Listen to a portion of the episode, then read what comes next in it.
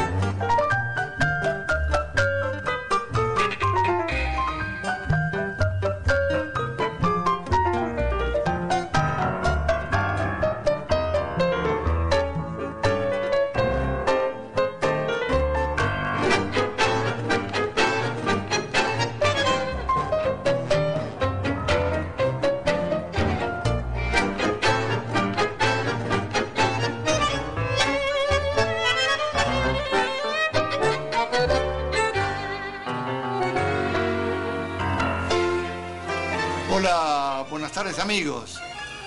Bueno, como todos los días de la semana, de lunes a viernes, y a las 14, durante una hora, intentaremos ser una grata compañía, aportar datos útiles, mantener presentes recuerdos de nuestra historia y de nuestras costumbres, asistido por buena música de la mano de Federico Rinaldi en la operación técnica. En la conducción, ¿Quién les habla? Carlos Micheli. Somos un país porque no pudimos integrar una nación y fuimos argentinos porque fracasamos en ser latinoamericanos. Aquí se encierra todo nuestro drama y la clave de la revolución que vendrá. América Latina no se encuentra dividida porque es subdesarrollada, sino que es subdesarrollada porque está dividida. 7 de enero de 2018. Perdón. 7 de enero de 2019. Hoy la iglesia conmemora a San Raimundo de Peñafort. Y nuestras efemérides histórico-culturales nos dicen que un día como hoy, pero de 1830, el general José Benito Villarañe, segundo del general Facundo Quiroga, vence al general José María Paz en el combate de Ancaste. En 1927 se inaugura el servicio telefónico comercial entre Londres y Nueva York. En 1965 aparece en Colombia el Ejército de Liberación Nacional, grupo insurgente armado inspirado en la Revolución Cubana. En 1986 muere el escritor mexicano Juan Rulfo, autor de Pedro Páramo y El Llano en Llamas.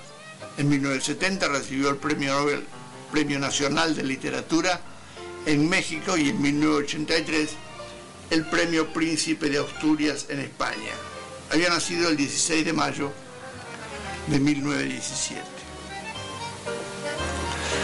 Y nuestras efemérides histórico-culturales nos muestran que un día como hoy nació en 1898 nació en Buenos Aires el guitarrista y cantor Julio Aparicio. Formó varios dúos que trabajaron en diferentes lugares, La Querencia, el Parque Goal. Gardel grabó su tema No llora viejita. Magaldi Noda, la chilena Gaucho Fiel, y otro de sus temas que tuvo gran éxito en su momento fue la chacarera con olor a piquilín. Falleció en Buenos Aires el 17 de octubre de 1937. En el año 1900 nació en Montevideo, República Oriental del Uruguay, Ray Rada. Su verdadero nombre es Raimundo Félix Radaeli Bernasconi. Escribió en colaboración con Disépolo el tango Justo el 31, además de otras obras, más de 100, Cartas Viejas, 1930 Déjala que siga, La inocencia le valga, Payador, La última carta, entre otras. En 1903 nació en Bahía Blanca Carlos Di Sarli. Su nombre era Cayetano Di Sarli. De 1916 a 1918 trabajó en Santa Rosa, de Toay, La Pampa, acompañando al piano las películas mudas. En 1919 y 1921, ya de vuelta en Bahía Blanca, comenzó sus escarceos en una orquesta. En 1923 ya se encuentra en Buenos Aires e inicia el camino de su pasión tanguera con varias agrupaciones. El trío de Antonio Scarpino, la orquesta de Osvaldo Fresedo y en poco tiempo forma su propio sexteto. En 1918 1928 graba sus primeros discos con Víctor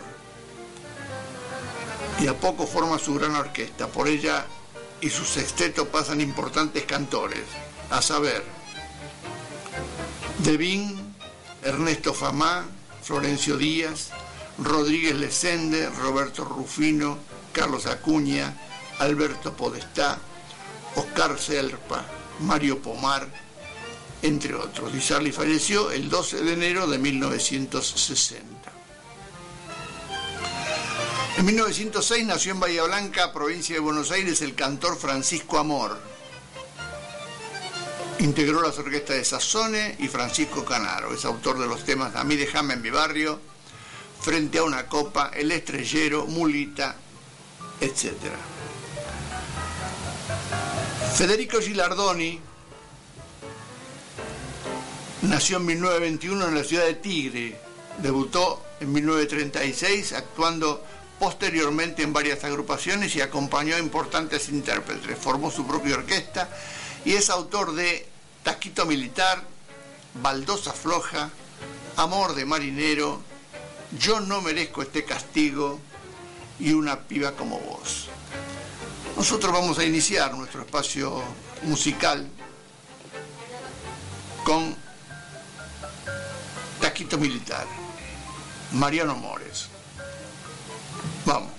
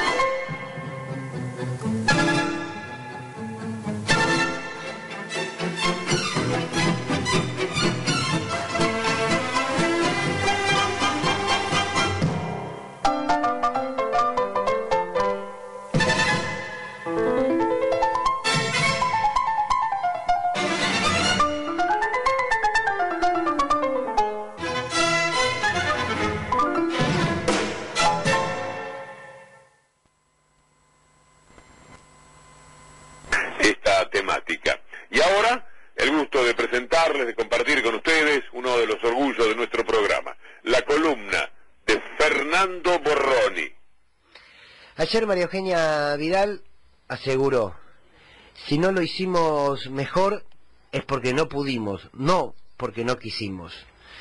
No voy a detenerme en el tema del mejor, porque estaría todo el día.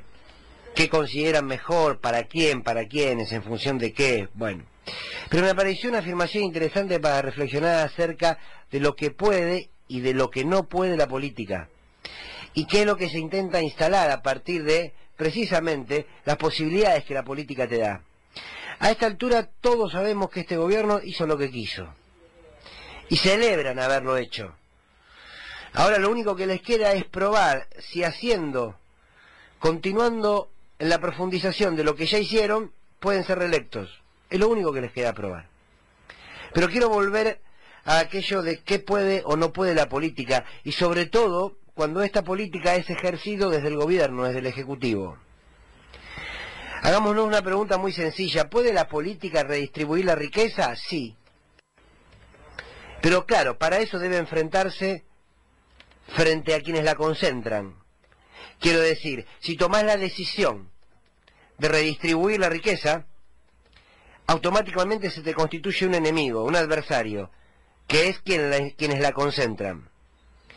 El problema que tiene este gobierno es que la mayoría de sus funcionarios son parte del empresariado que representan a esas grandes empresas que concentran la riqueza. Por tanto, redistribuir es quitarse parte de lo que consideran propio, parte de su patrimonio. Aquí entonces no es que no se pudo, no se quiso. ¿Puede la política reducir la pobreza e incluir socialmente a mayor cantidad de argentinos y argentinas? Y la respuesta es obvia, sí. Pero para eso tenés que redistribuir y al mismo tiempo fortalecer el Estado como el garante del libre ejercicio de los derechos. No pudieron. ¿Quién los obligó a vaciar el Estado de programas sociales que precisamente buscaban incluir? ¿Quién puso al Estado solo como parte de un negocio? No quisieron ni lo querrán jamás porque creen en el libre mercado, porque son ellos parte de ese mercado que cuando se hace gobierno y ganan las elecciones, sientan a sus hijos directamente en los ministerios. Y cuando son oposición se transforman en el aparato desestabilizador de otros gobiernos. Que la economía esté sujeta a la política y no al revés, parte de una decisión. Esa decisión se disputa luego en los espacios donde el querer y el poder dan la batalla. ¿Es la política una fuerza que garantiza ganar todas las batallas? Y la respuesta claramente es no. Pero si la política es el arte de lo posible, por tanto la política se constituye como la arena en donde se disputan los deseos, los intereses de unos y otros, y es la arena donde el querer puede transformarse en poder. Si no dan esa batalla en la arena política, porque entre otras cosas vinieron a matar la política, claro, después es fácil decir, no es que no quisimos, es que no pudimos. Por tanto, sostener que lo que no hicieron fue porque no pudieron, significa que han perdido en la lucha política. Y la verdad es no es cierto. Me pregunto, ¿cuáles fueron las luchas que dieron y perdieron? ¿Cuáles fueron esos intentos con los cuales hoy hace la evaluación Vidal de que no pudieron? Miren, se enfrentaron a los trabajadores y a los sindicatos porque reclamaban sus paritarias. Enfrentaron a los docentes que defendían la educación pública y la defienden y un salario digno. Enfrentaron a los jubilados y le metieron una reforma previsional que los saquea. Enfrentaron hasta a los discapacitados y a los pueblos originarios. Enfrentaron al periodismo opositor. Bien, cuando uno desnuda frente a quienes se enfrentaron, entienden cuál es la relación entre el querer y el poder. Como reflexión final, no siempre querer es poder. Esa es una estupidez de los libros de autoayuda. Pero de lo que no hay duda es de que cuando se tiene el poder, el querer a veces se hace bastante más fácil. Me pregunto qué le queda al pueblo trabajador, qué nos queda a nosotros, los que cada vez tenemos menos, si ellos que lo tienen todos, los medios, el capital, las máquinas de producción, las instituciones y hasta los votos, dicen que no pueden. Bien, no es que no pueden, es que no quieren. Y en todo caso, lo que quieren es que el pueblo no pueda. Ojalá que en estos tiempos y por estos tiempos sea el pueblo quien quiera que sean ellos que cada vez más puedan menos.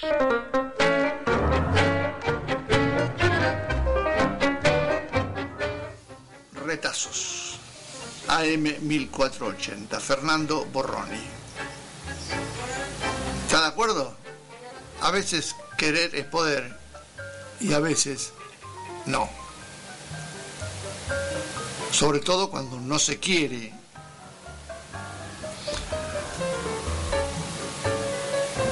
Pero vamos a un tema muy interesante que son las Taser.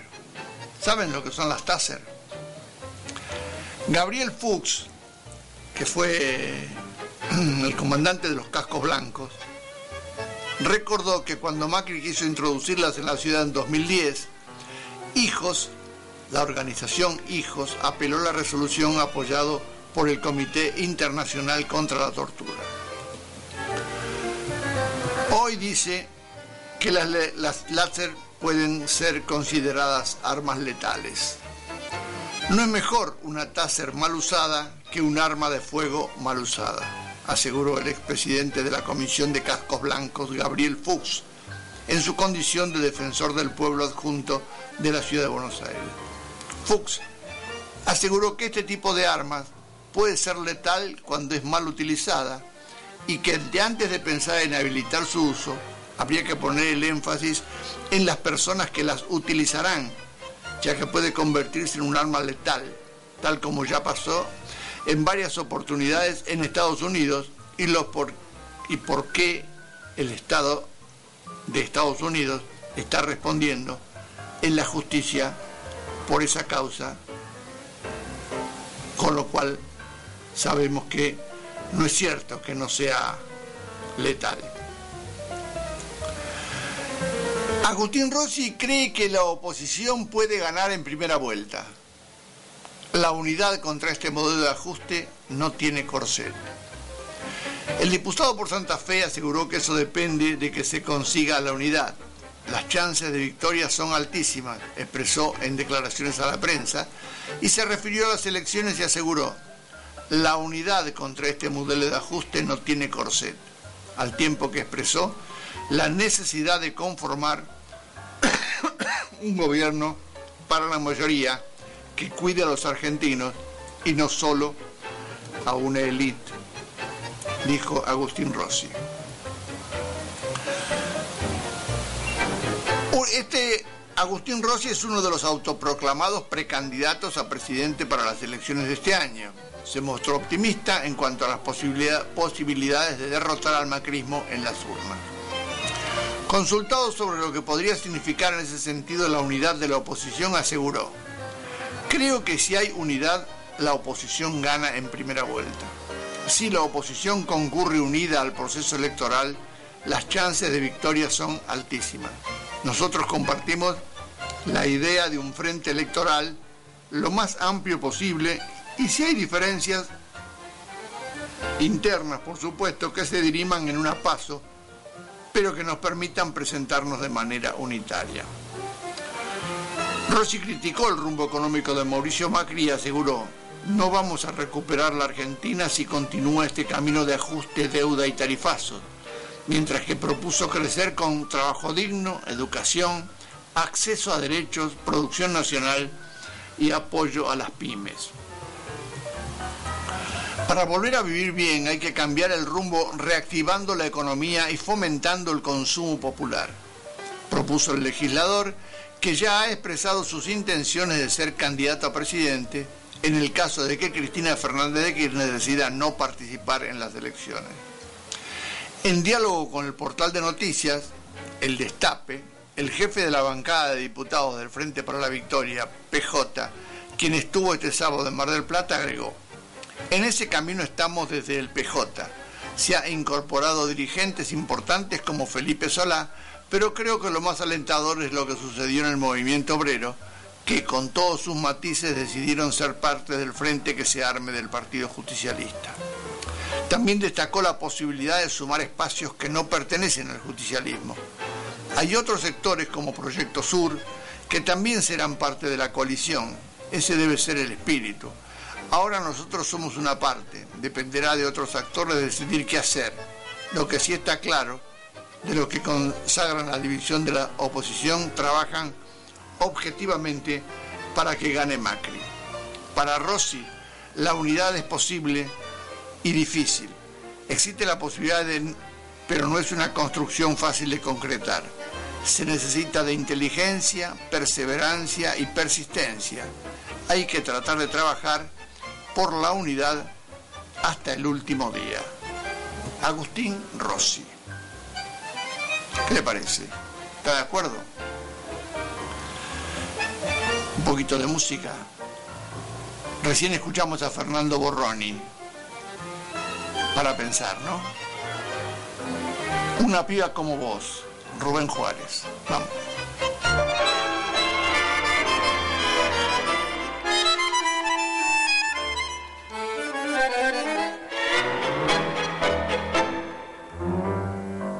Quisiera que la vida les brindara a los jóvenes amigos una piba como vos.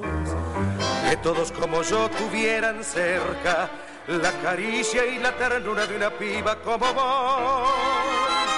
La vida se hace hermosa y lisonjera, es eterna primavera si a mi lado oigo tu voz.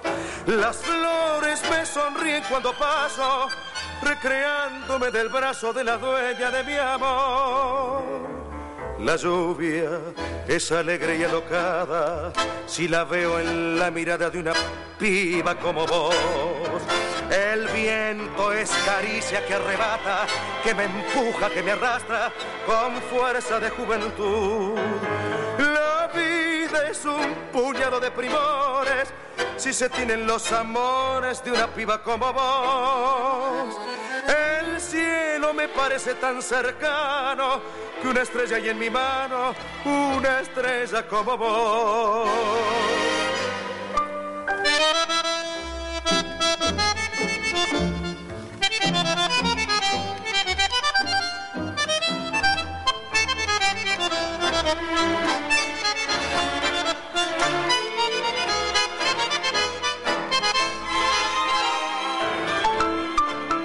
Vida se hace hermosa y lisonjera. Es eterna primavera si a mi lado oigo tu voz. Las flores me sonríen cuando paso, recreándome del brazo de la dueña de mi amor. La lluvia es alegre y alocada si la veo en la mirada de una piba como vos. El viento es caricia que arrebata, que me empuja, que me arrastra con fuerza de juventud. La vida es un puñado de primores si se tienen los amores de una piba como vos. El cielo me parece tan cercano que una estrella hay en mi mano, una estrella como vos. La vida es un puñado de primores si se tienen los amores de una piba como vos.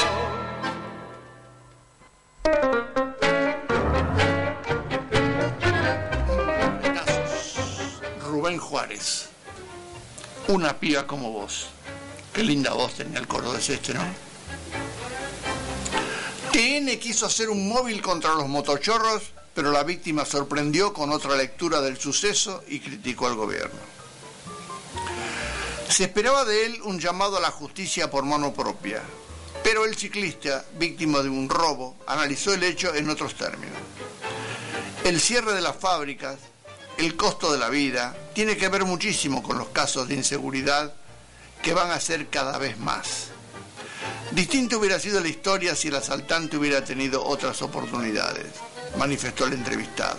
El periodista de TN pareció sorprendido ante el relato y la lectura del suceso. Esperaba que pidiera mano dura, pero el joven se despachó contundentemente contra el gobierno de Mauricio Macri y la doctrina de Chocobar. Dijo, en el día de ayer un motochorro le robó una mochila a un ciclista, quien lo siguió y pudo recuperar el objeto hurtado. Por este motivo, la víctima de ilícito fue entrevistada en TN, pero la opereta que quisieron montar desde el canal salió mal. Del diálogo se desprende que los conductores esperaban que el joven reclamara mano dura y doctrina Chocobar Sin embargo, se encontraron con un joven que dio cátedra de derechos humanos y por otra parte no ahorró críticas a las políticas de hambre de Macri, la falta de trabajo y el cierre de escuelas nocturnas. ¿Y vos crees que el cierre de escuelas tiene que ver con un motochorro? le preguntó el periodista. Sí, por supuesto. El cierre de las fábricas, el costo de la vida me parece que tiene muchísimo que ver. Estaría buenísimo que tengan oportunidades laborales concretas, dijo el joven. ¿Lo justificás? Digamos, intentó operarlo el conductor. Creo en la educación, por eso el cierre de las escuelas me parece una noticia importante, le contestó el muchacho. Y agregó, lo que me interesa es que no robe, que no le robe a nadie, no tengo animosidad con él y que es muy probable que si hubiera tenido otras oportunidades se dedicaría más a trabajar que a robar. Por supuesto que hay gente que siempre roba a diferentes niveles. La vida nos da sorpresas, ¿no? Qué interesante reflexión de un ciclista que lo robaron, no que él está teorizando. Y es verdad que la vida te da sorpresas. La ministra o la montonera. ¿Cómo evalúa Sergio Berni la gestión de Bullrich en seguridad? Es un tema, ¿no? Dice, Bernie no ve con malos ojos la gestión de Bullrich de en seguridad, aunque lanzó una crítica general contra el gobierno de Macri.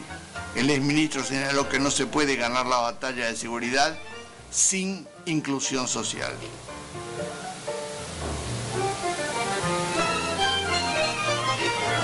Interesante reflexión, pero poca definición, ¿verdad? Desde el PRO evaluaron y evacuaron dudas y confirmaron a Macri como candidato. Hubo reacciones. El senador y titular del PRO, Humberto Schiavoni, negó cualquier posibilidad de que Cambiemos elija fórmula presidencial en las PASO.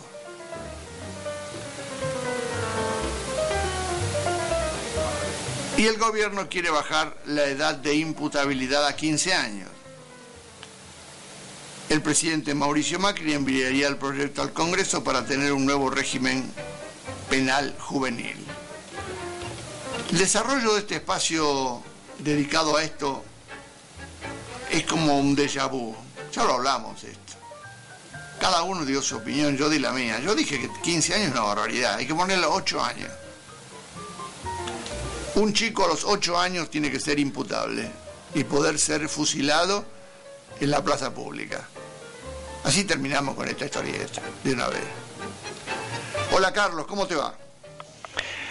Muy buenas tardes, Carlos. Bien. Eh, te quería hacer una consulta. Eh, hoy, hoy pudiste leer eh, el artículo de Mempo Giardinelli. No. no. Bueno, la verdad que está para leerlo todo y eso te lo dejo a vos, pero te quería comentar unos párrafos porque están en línea con lo que vos charlaste muchas veces en, en, el programa. Eh, y Mempo Giardinelli escribió un programa, un, artículo de opinión hoy y, dice eh, lo siguiente, un plan C ahí, por favor, se llama el artículo. Y básicamente eh, lo que está proponiendo es un plan para las elecciones este, próximas en donde se dé eh, como, mm, como una probabilidad cierta de que ante la posibilidad de que Cristina Fernández pueda ser eh, eventualmente electa, em, y que por lo tanto este, se prevé que ante esa situación lo más probable es que se arme un, una maniobra mediático-judicial para tratar de ponerla presa, sí y que básicamente lo que dice Men puede decir no tener eso como la única alternativa que exista para el futuro. Entonces este mm, al final dice lo siguiente. Esta columna por su opinión dice cree que el manifiesto argentino este y otros colectivos que pujan por una nueva constitución son capaces y están decididos a cambiar verdadera y radicalmente las cosas. Porque a partir del triunfo electoral habrá que rehacerlo todo. Acá da por descontado el triunfo de, un frente de oposición, ¿no? Y propone una nueva constitución nacional de origen popular que recupere lo mejor de la última constitución nacional legal que tuvimos los argentinos, que es la de 1949 un nuevo y diferente sistema judicial con renovación de la magistratura completa, la firme recuperación de la educación, la ciencia, la salud y la previsión social, y la recuperación y defensa del territorio nacional, por lo menos como vías urgentes para sacar al país del atolladero. O sea, todo eso que la corporación dirigencial no va a hacer, aunque últimamente se haya aprendido en el discurso. Ese plan C debería iniciar campaña ahora mismo, no contra Cristina, sino por ella y a la par de ella, como otra posibilidad electoral que desde el vamos se plante ante las corporaciones y sus taras históricas y antinacionales, y que no confrontará con ella, pero sí estará disponible y en fuerte crecimiento si a último momento es impedida de ser candidata. Y todo esto urge además porque en cualquier momento puede tallar el bolsonarismo argentino, peste que también prenderá aquí como expresión contemporánea del fascismo, esa bestia negra planetaria jamás exterminada y hoy de repugnante moda en el mundo. Bueno, esta es la opinión de Mempo Giardinelli, pero da para unos cuantos comentarios, ¿no? Sí, seguramente. De cualquier manera, eh, hoy, pese a lo que, pese a su intención, Urtubey dijo que la grieta la forma Cristina Macri. A su vez, nadie le pregunta de dónde saca eso porque nadie, Cristina no confronta con Macri. Y Macri tiene interés supremo en que ella salga al ruedo. Pero de cualquier manera, hay una serie de importantes opiniones que tienen que ver con Cristina y con la oposición. Todo parece indicar de que la oposición se va a ir armando sin Cristina. Si a último momento aparece Cristina, ahí bueno, será último momento. Pero lo importante, según lo que se así se descuelga de lo que dice Cristina, ella tiene interés que haya otros referentes, no ella. ¿Sí?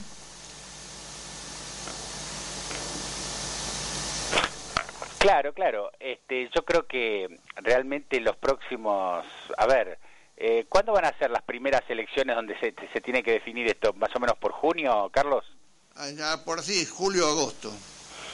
Bueno, entonces tenemos, digamos, seis o siete meses en donde la construcción de alternativas políticas va a estar a, a digamos, a todo vapor, en donde Mm, referente, por ejemplo, vos pensionaste a Urtubey, que es el gobernador de Salta, que mm, eh, explicó repetidas veces cuál es su posicionamiento con respecto al gobierno anterior de Cristina y al gobierno actual de Macri, con lo cual este, su, y su, su intención de ser una alternativa política, pero su intención de no confrontar a su vez con este gobierno. Este, y así, este, creo que en los próximos meses los distintos, las distintas propuestas políticas, ya sea dentro del peronismo, fuera del peronismo, este, van a ir expresando su, su posicionamiento. Este, el, lo que pasa es que me parece que no va a ser todo tan pacífico porque en el medio de esta situación este, todas las expresiones sociales eh, seguramente se van a ir este, este, a, em, dando su su, su voz de posicionando claro. Claro y, su voz de alerta porque eh, a, la persona que, que, por ejemplo que no va a tener problemas para llegar o le que parece que no va a tener problemas para llegar a julio agosto realmente le resulta más o menos sencillo este digamos esperar inclusive hasta hay gente que puede llegar a esperar a ver qué pasa y, y otros que se pondrán a trabajar con un programa, con un plan, este, y, pero hay un sector de la población, la verdad que difícil de medir eh, hoy día, pero seguramente en crecimiento, en que por más que no esté interesada en la política, sí está interesada en su supervivencia. Entonces, este, son esos sectores este, que ya podemos ir incluyendo a, vastos sectores de la clase media, este, a, sectores que, te, doy un ejemplo, gente que ya no puede pagar eh, los planes, viste que hay unos planes para comprar autos por eh, los planes estos de ahorro. Sí, ahora salieron unos, a mí me mandaron unos planes de, directamente de fábrica que los pagás con nada. Una persona que tiene un sueldo medianamente bueno, digo medianamente, digamos que gane 30 mil pesos, y que no tenga grandes gastos, o sea, soltero y vive en su casa, qué sé yo, 40 mil pesos y 2.500 pesos por mes. Un Ford 0 kilómetros.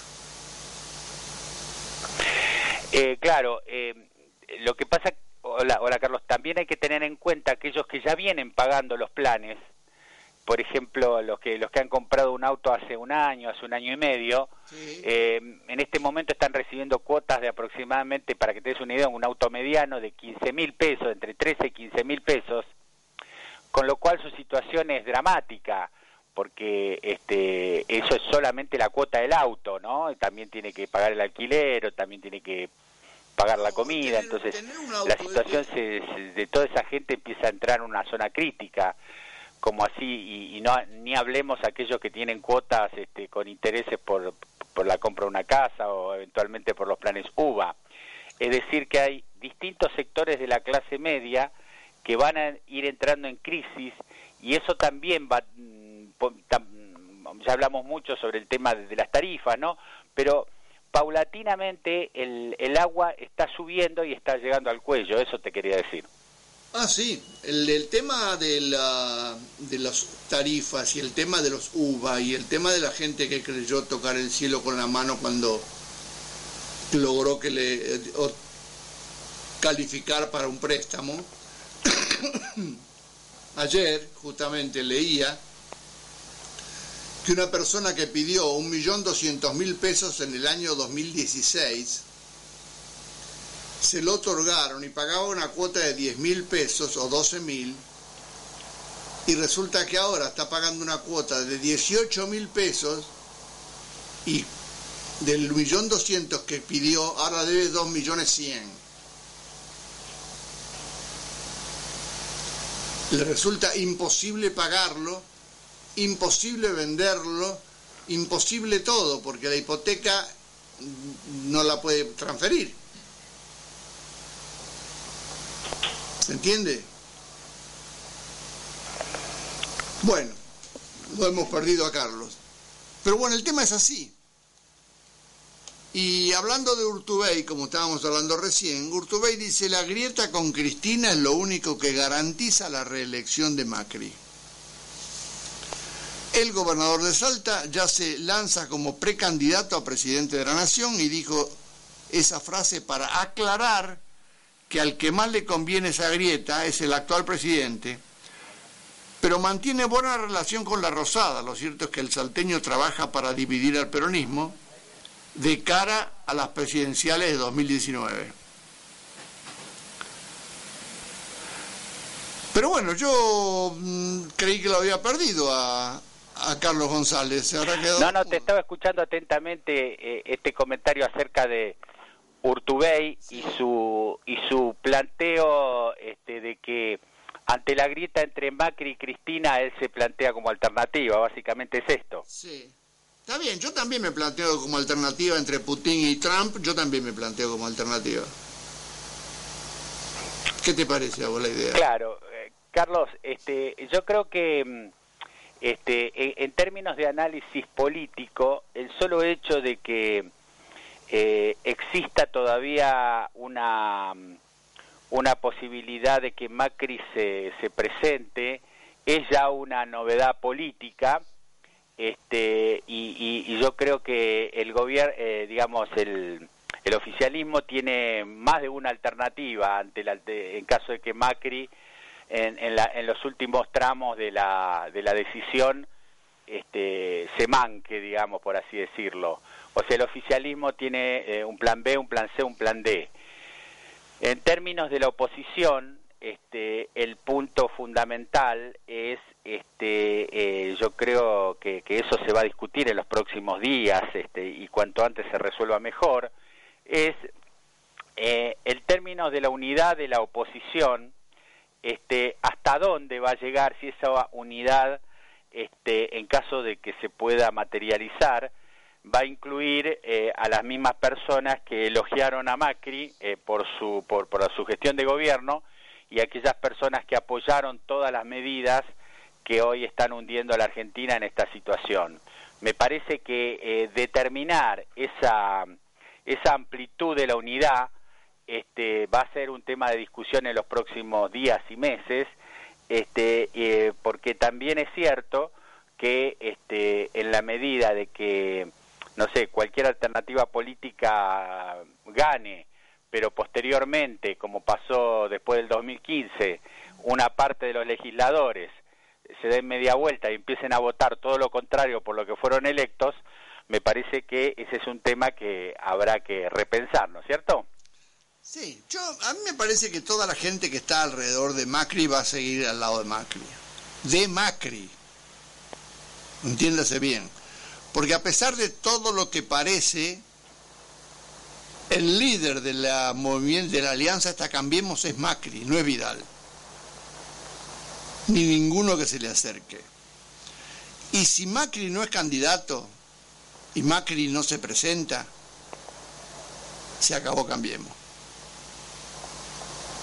Eh, eh, claro, eh, yo creo que realmente hoy hacer una especie de de, pronosticar los próximos pasos de tanto del gobierno como de la oposición, hoy sería un poquito ambicioso. De todas maneras, lo que podemos ver como positivo es que hay eh, una reformulación en todos eh, en todos los niveles de, de, los partidos políticos y de los sectores politizados, tales como los gremios o eventualmente los, las organizaciones sociales o eventualmente las organizaciones empresarias también, este, va a haber un alto grado de politización eh, y que se va a expresar en los próximos tres meses.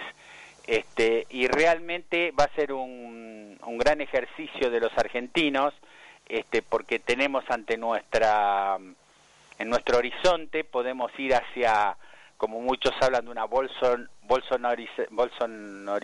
bolsonización de la eh, bolsonarización de la política argentina y me salió, o vamos a ir hacia una eh, evolución de la política argentina tal como ocurrió alguna vez con la renovación del peronismo en su momento con Cafiero, etcétera, y también en su momento con la renovación del radicalismo, eh, que quizás haya eh, alternativas que puedan llevarnos hacia una este, Argentina este, no esclavizada como a las que nos está llevando este gobierno, ¿no? Sí, mira, yo creo que eh, el punto de partido va a ser cuando se comience a confrontar, pero confrontar sin miedos, confrontar de verdad, en un debate abierto y, descarnado. Hay, gente que no puede estar junta si no debate y no se pone de acuerdo públicamente con lo que quiere y lo que puede hacer. Porque si no, nos pasamos a, la izquierda, que nunca sabe dónde está parada. Está parada en la vereda enfrente, en el medio, en el costado, nunca sabe dónde está parada. Y esto es lo mismo. El día que los dirigentes sindicales, políticos, salgan a confrontar y decir, no, señor, este señor está mintiendo, o este señor no es verdad lo que dice, pero de verdad, ese día se va a iniciar un poco el esclarecimiento de la, de la visión política que podamos tener cualquiera. Exactamente, Carlos. Bueno, ¿te parece mañana seguimos con alguna de estas novedades que nos están cayendo todos los días? Dale. Hasta mañana. Hasta mañana. Carlos González, 2 y 47. Sería ahora un buen tema, ¿no? Para escuchar. Hoy también recordamos a Carlos Di Sarli. Y vamos a un tema que él supo llevar adelante. Verde Mar, por Miguel Caló y Raúl Iriarte. Vamos.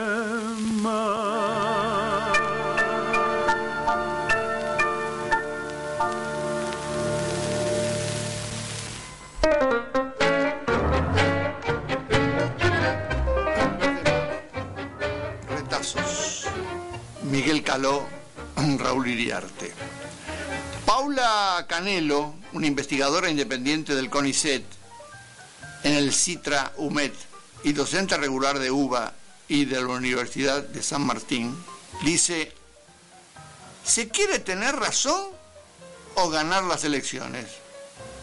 Linda pregunta, ¿no?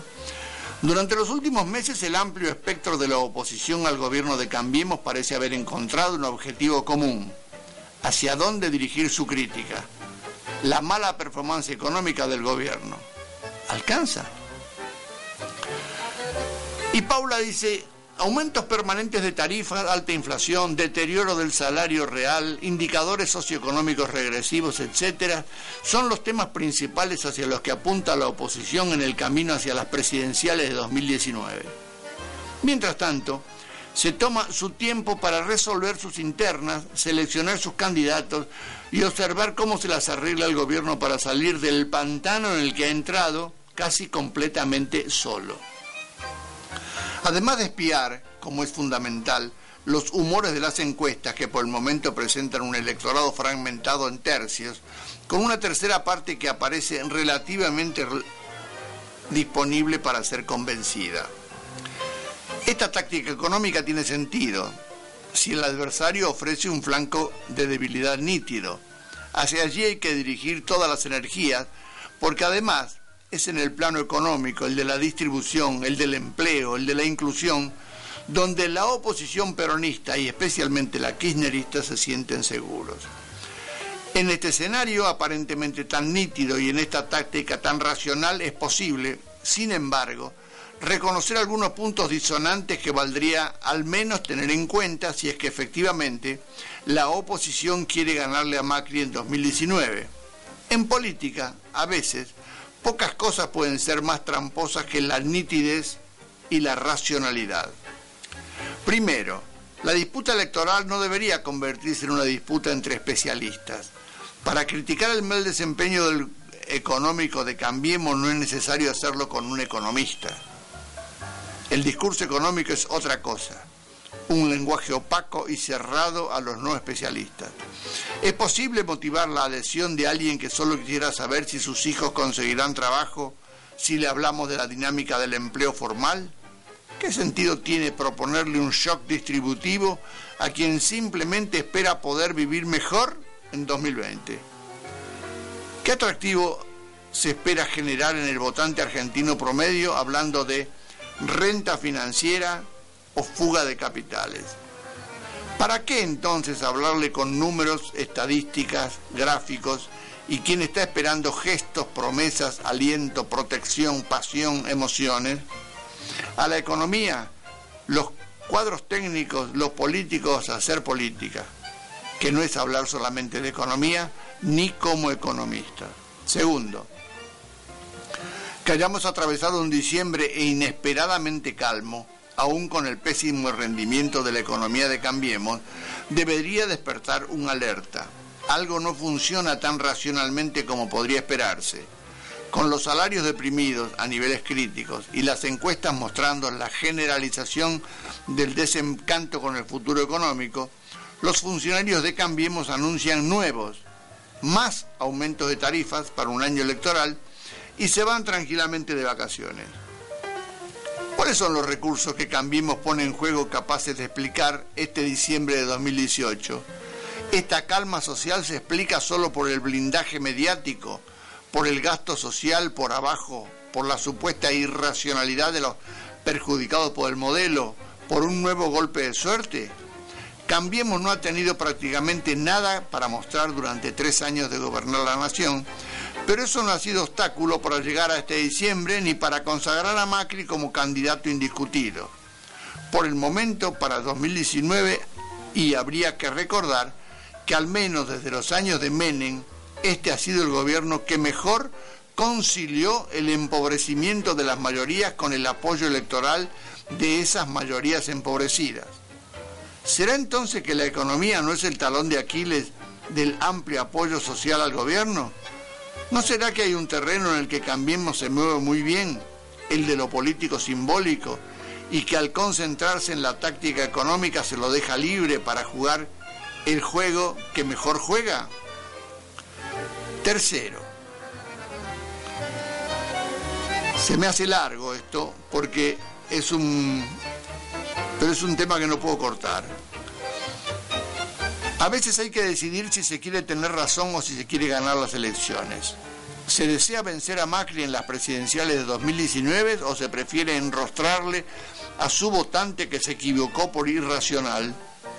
A medida que se profundiza la crisis del gobierno y que se acelera el calendario electoral, el teníamos razón de los primeros años ha desbordado en expresiones infantilizantes y hasta insultantes del votante del gobierno, glóbulo, Globerto, genio del voto. Globoludo, Globerto.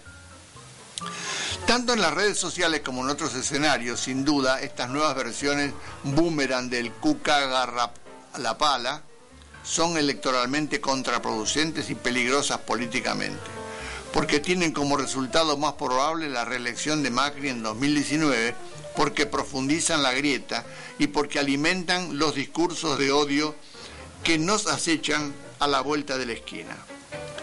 Bajemos entonces del pedestal de tener razón y aceptemos los múltiples determinantes del voto y la heterogeneidad de las voluntades a conquistar. Sean quienes sean los propios, son pocos para ganarle las elecciones. Nadie está esperando una nueva promesa de futuro. Vota por quien solo le promete el shock distributivo. Nadie le concede la razón a otro que solo lo insulta. Nadie da la vida por el PBI. Retazos. AM 1480. Me excedí como tres minutos. Pero bueno, creo que valía la pena. Agradecemos la colaboración de Federico Rinaldi en la operación técnica. Carlos Micheli les dice hasta mañana. Nos vamos con baldosa floja. Chao. Yo llevo el baile en la sangre y cumplo con mi destino. Mi vida está en la milonga y he de seguir por ese camino. No soy constante en amores, por eso tan solo estoy. Mi carta ya la he jugado y si he perdido apago y me voy. Soy para el lazo, ni sus cadenas me echó el amor. Yo soy un gorrión viajero, el mundo entero fue mi ambición Igual que bandosas flojas al pico si alguien me pone el pie. No sé querer, mi amor se fue. Yo iré bailando mientras las tabas me den con qué. Bailando mientras las tabas me den con qué.